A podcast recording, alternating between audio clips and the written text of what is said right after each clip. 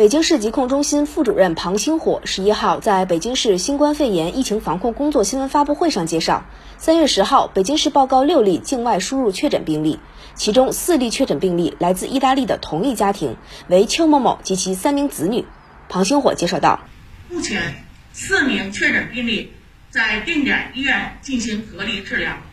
病情稳定，共涉及六十名密切接触者。其中八人在北京，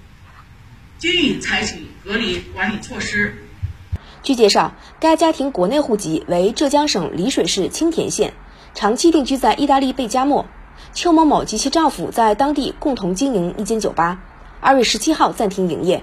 三名子女就读于当地学校，二月二十二号停课。患者及其亲属自述，邱某某的丈夫于二月二十七号在意大利当地出现发热、胸闷等症状。于三月四号在当地医院住院治疗，最高体温三十九点八摄氏度，目前在意大利未返回国内。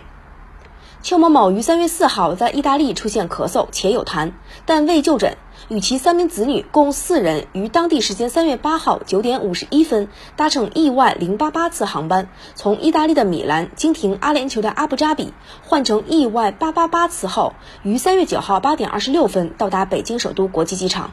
在机场海关检查时，一家四人因有干咳等症状，即被送至定点医院筛查。三月十号，四人均确诊。